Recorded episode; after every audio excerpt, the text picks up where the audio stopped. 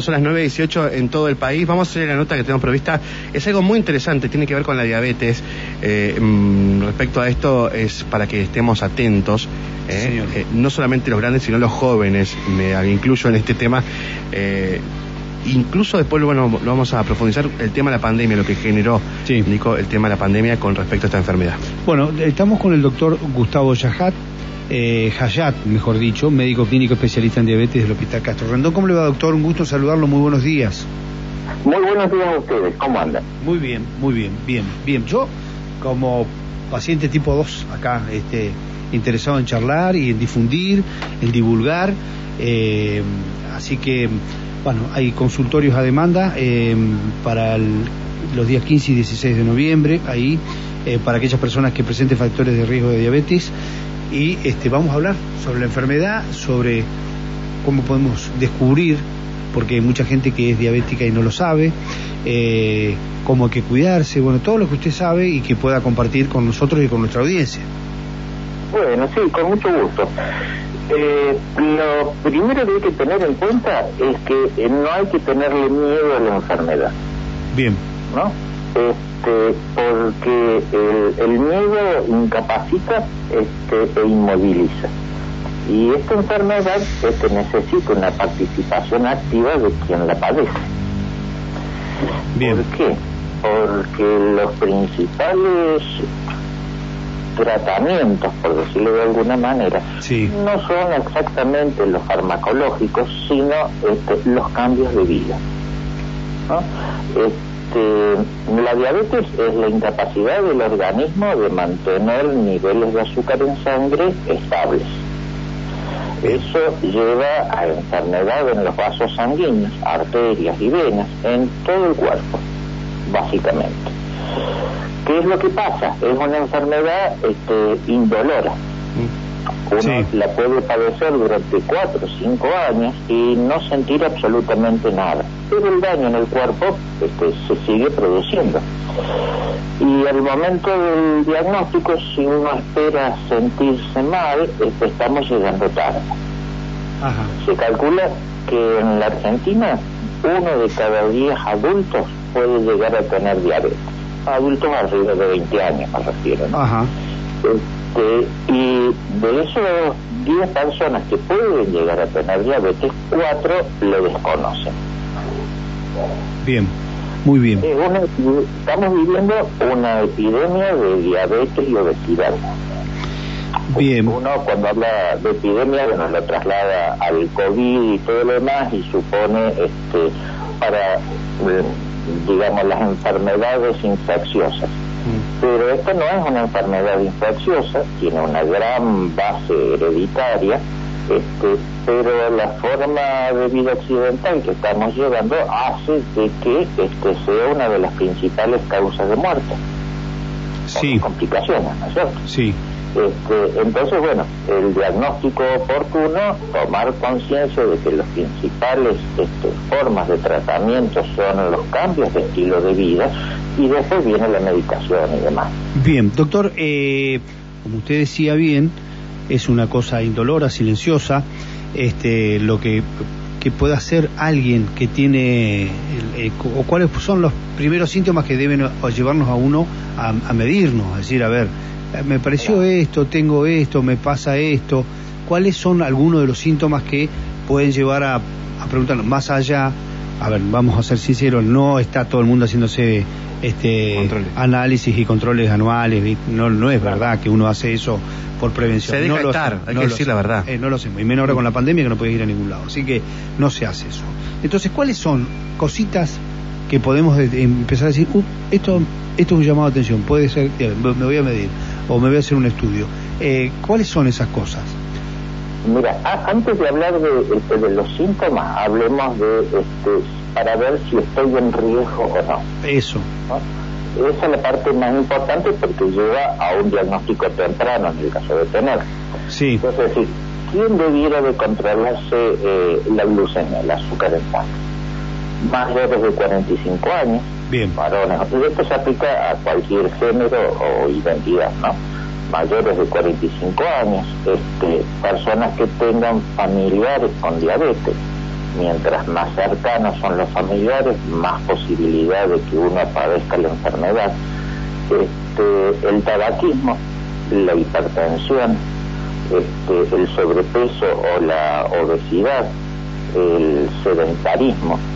O sea, si yo tengo alguna de esas cosas, tendría, debiera de ir a, mi médico y decirle, mira, tengo esto, lo otro, quiero saber cómo está mi azúcar. Esa es la forma más este, precoz de poder detectarlo. Bien. Como te decía, si uno espera los síntomas, quizás ya pasen cinco años de azúcar alta y no sentir nada. Claro. Los síntomas clásicos son este, orinar mucho, este, tener sed, perder peso, tener hambre y no engordar. Este, ponerse contento porque uno estaba este, con sobrepeso y empieza a bajar de peso de golpe. Bueno, y otras cositas más que este, eh, digamos, pero ya que... Son los primeros síntomas, digamos, que nos tiene que llevar a la atención. Doctor, eh, puede ser un, indicio que de, encontrarse, por ejemplo, manchas de color eh, marrón un poquito más a, marcadas, digamos, en el cuerpo, que por ahí uno... En el cuello. En el cuello, en la parte de, la axila, no sé, las piernas. ¿Puede ser que, que, empecemos por ahí a decir, che, algo pasa en mi cuerpo, algo que está manifestando mi cuerpo? Sí.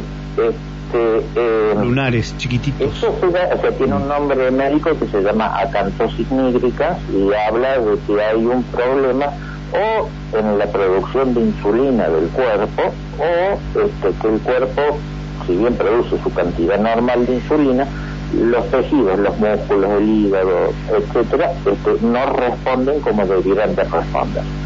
Este, se ve, este, digamos, como no son manchas, pero sí son zonas del cuerpo de color marrón, este, sobre todo en el cuello y en las axilas, y, en, los pliegues de, la ingle. Eso te está diciendo que, y más si tenés algún grado de obesidad, este, pudiera estar indicando que algún trastorno en el metabolismo del azúcar puede llegar a tener. Eso sí, hay que, este, digamos, hacer la consulta. Bien. Eh, doctor, cuando usted habla de sedentarismo, eh, que es cierto, hay mucho, mucha gente que no, no hace ninguna actividad, pero hay gente, por ejemplo, que tiene dos trabajos, que se tiene que trasladar de un trabajo al otro, que lo hace caminando, eh, que llega a su casa y sube por escaleras, que, eh, bueno, tiene que estar parado haciendo actividad doméstica, eh, mujeres que tienen que planchar, que tienen que cocinar, en muchos casos, hombres también que hacen lo mismo. ¿Eso es sedentarismo también? ¿O sedentarismo es este, no moverse para nada, estar con el control, eh, evitar moverse, caminar dentro de lo que es la tarea doméstica? Yo lo digo porque, me acuerdo hace muchos años, un profesor de educación física me dijo, mira, vos lavas el auto, 800 calorías, vos barrés y haces esto, tantas calorías. Eh, la actividad física es eso también. Me dice, no es que vayas y te pongas un gimnasio, un gym, o un, perdón, un jogging y te vayas a caminar o te vayas a un gimnasio la actividad física también se puede hacer dentro de las tareas domésticas que tenemos.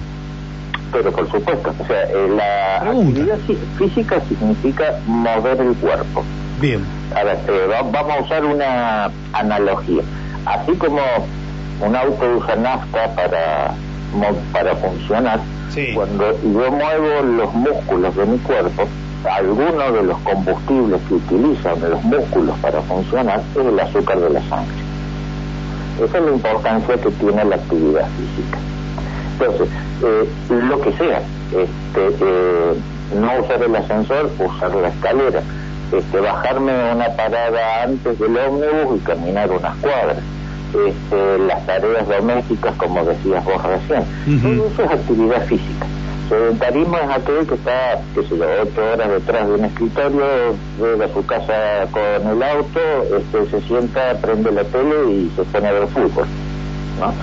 Este, eh, eso es sedentarismo, es quedarse quieto. Cualquier otro tipo de actividad este, que implique el movimiento del cuerpo es benéfica. Bien. algo es mejor que nada. Bien, bueno, eh, con respecto ahora en estos días con el tema de la ley de etiquetado frontal, este, aparecieron muchas cosas de muchos alimentos eh, que realmente contribuyen. Si hay esta, si existe esta pandemia, existe porque hay una industria de la alimentación que utiliza conservantes, grasas, cosas que son nocivas para la salud humana. Eso sumado al escaso movimiento que hay, como fórmula no da gente obesa con diabetes y otros trastornos que son este, parte de, lo, de las cosas con las que estamos conviviendo hoy la humanidad, ¿no? Exactamente, sí, sí. O sea, desde hace, mm, digamos, de, la historia de la humanidad, recién hace 200 años que tenemos una este, sobreoferta de alimentos. ¿no? O sea, no, no los alimentos que necesitamos, sino los alimentos que son gustosos al paladar, que tienen una cantidad inmensa de calorías, de grasas, este, eh, que perjudican el cuerpo. Es decir, eh, en concreto no sabemos lo que comer. Bien. Doctor, le pido un favorcito pequeño, ¿nos da dos minutitos para tirar unas noticias y seguimos dando consejos? ¿Cómo no? ¿Cómo no? Le agradezco mucho, doctor. Eh, ya volvemos. Estamos entonces con el, doctor eh, Gustavo Sayat, Hayat, perdón, médico especialista en diabetes del Hospital Castro Rendón.